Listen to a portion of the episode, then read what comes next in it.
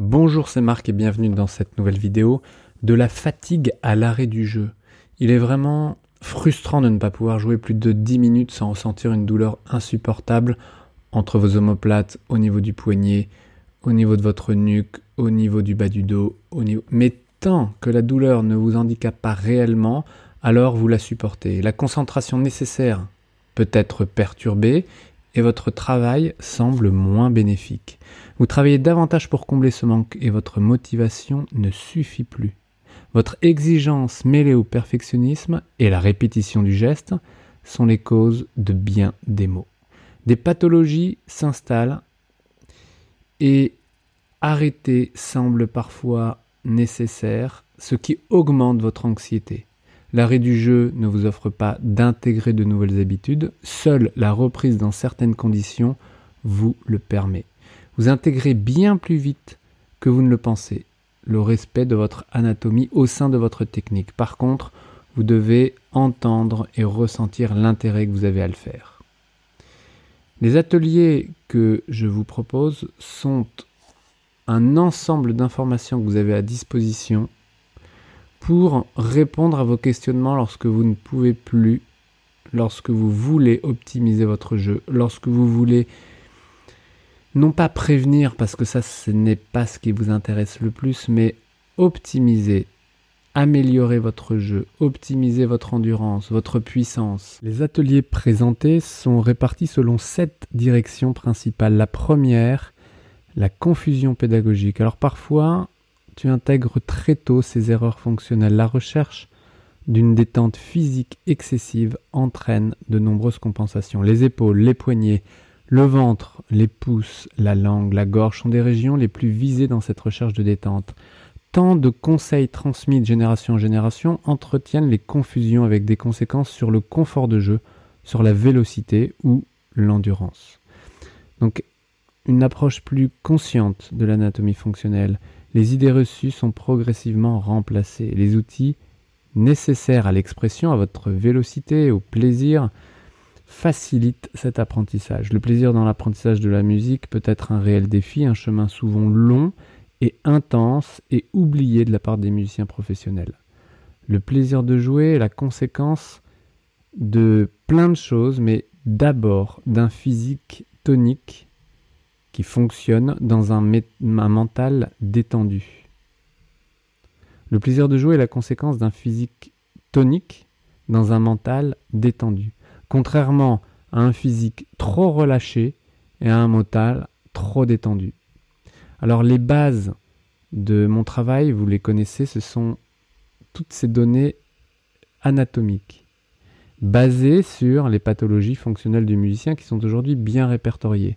Vous avez les syndromes de surmenage musculo-tendineux, donc inflammatoires ou non inflammatoires. Donc il y a d'un côté les tendinopathies, cette fameuse tendinite, et puis d'un autre côté les surmenages musculaires, la fatigue du corps musculaire. Ça c'est la première catégorie, syndrome de surmenage. Ensuite, tout ce qui est relatif aux compressions nerveuses. Donc la plus connue peut-être le canal carpien, mais des syndromes du défilé thoraco-brachial, c'est toutes ces ces compressions qui donnent au niveau des mains des picotements, des mains froides, euh, et puis des fatigues et des douleurs. Et puis la troisième grosse catégorie qui est vraiment la plus handicapante, j'ai envie de dire, la dystonie de fonction. Mais, mais, euh, ne comparons pas une dystonie de fonction et une tendinite d'un petit doigt parce que les deux peuvent être réellement handicapantes et vous limiter dans votre fonction, donc dans votre jeu et briser des carrières. D'autres troubles aussi handicapants existent, mais qui sont pas comme des pathologies, comme euh, des simples contractures douloureuses, des difficultés pour se concentrer, pour s'organiser, un stress négatif, l'anxiété de performance, le trac. La tendinite, c'est vraiment le terme inappropriément euh, utilisé qui entraîne encore de nombreuses confusions. Euh, vous n'osez pas partager vos difficultés de peur d'être jugé incompétent. Or, ça n'a rien à voir. L'incompétence et les pathologies musculaires n'ont rien à voir. Bien souvent, les pathologies arrivent aux plus compétents. En tous les cas, ce n'est pas rare. Sortir de l'impasse devient alors la préoccupation principale au détriment d'un jeu spontané et plaisant et l'optimisation des gestes et des sensations au respect avec l'anatomie fonctionnelle est la base de la technique et de l'expression. Comme je vous le disais, si vous entendez, si vous ressentez les bénéfices de ces ajustements, les changements d'habitude peuvent être intégrés bien plus rapidement que ce que vous imaginez.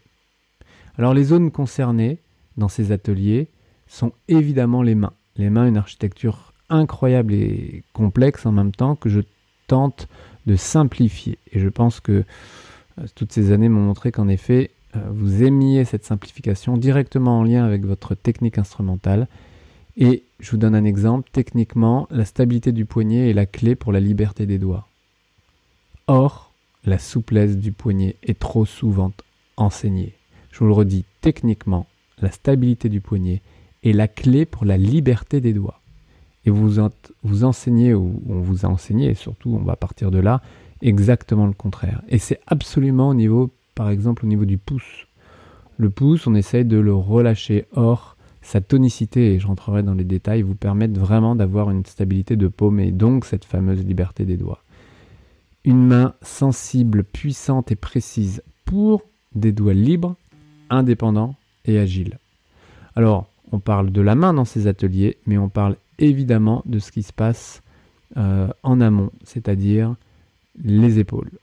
Les épaules. Encore de nombreuses confusions à ce niveau-là, et c'est encore une fois cette recherche de détente, cette notion d'aller chercher euh, cette relaxation au niveau de ses épaules, c'est évidemment une erreur car le poids des bras pèse sur la musculature du haut du dos. Le relâchement excessif fatigue la nuque qui se tend et la respiration est restreinte. Ça crée ce fameux point douloureux entre les omoplates et à l'inverse des épaules tenues et engagées, libère ce point et allège la nuque, porte les bras dans l'espace et les mains se libèrent. Donc ça, c'est un petit peu la base qui a une autre conséquence, cette fois-ci au niveau euh, d'une autre région si sollicitée, le masque et les lèvres. Alors, pas uniquement chez les instrumentistes avant, mais cette région de la mâchoire si tendue chez plein de musiciens, peut-être que ça vous parle, et qui peuvent être allégés par des notions de langue. Alors, la langue, un élément fondamental à prendre en compte chez vous tous, chez nous tous, parce que la langue permet en effet des ressources au niveau euh, de votre euh, mâchoire. La mâchoire sinon se tend, vous serrez les dents, vous tendez votre nuque, votre gorge se ferme. Et même si vous ne jouez pas d'instrument avant, tout ça est complexe, est compliqué, en tout cas gênant, crée des tensions inutiles. Si vous êtes euh, en effet instrumentiste avant, l'équilibre musculaire agoniste-antagoniste du masque peut se désorganiser. Vous connaissez l'orbiculaire. Tous les autres muscles antagonistes se désorganisent si votre mâchoire se tend, si votre langue ne joue pas son rôle. Les lèvres compensent, elles se fatiguent et peuvent aller jusqu'au surmenage. Donc ça, ce sont des zones que l'on aborde clairement euh, dans les ateliers. Donc les confusions pédagogiques, l'anatomie, l'outil de base, en tous les cas simplifié pour vous musiciens, les mains, le masque et les lèvres, les épaules et évidemment cet équilibre global ne peut être euh, optimisé si votre tenue des pieds à la tête euh, n'est pas correcte. Donc l'axe vertical, tonique et détendu, on reviendra vraiment sur ces notions de tonique et détendu, qui est la clé de la détente physique, de l'optimisation, qui est la clé de la détente mentale. Ne luttez plus contre la gravité, mais jouez avec. Et puis, un dernier chapitre dans lequel vous trouverez également d'autres ateliers. Alors, les ateliers, qu'est-ce que c'est? Ce sont des vidéos, des formations vidéo ou audio que vous pouvez suivre, de chez vous, euh, sur votre téléphone, votre tablette, votre ordinateur.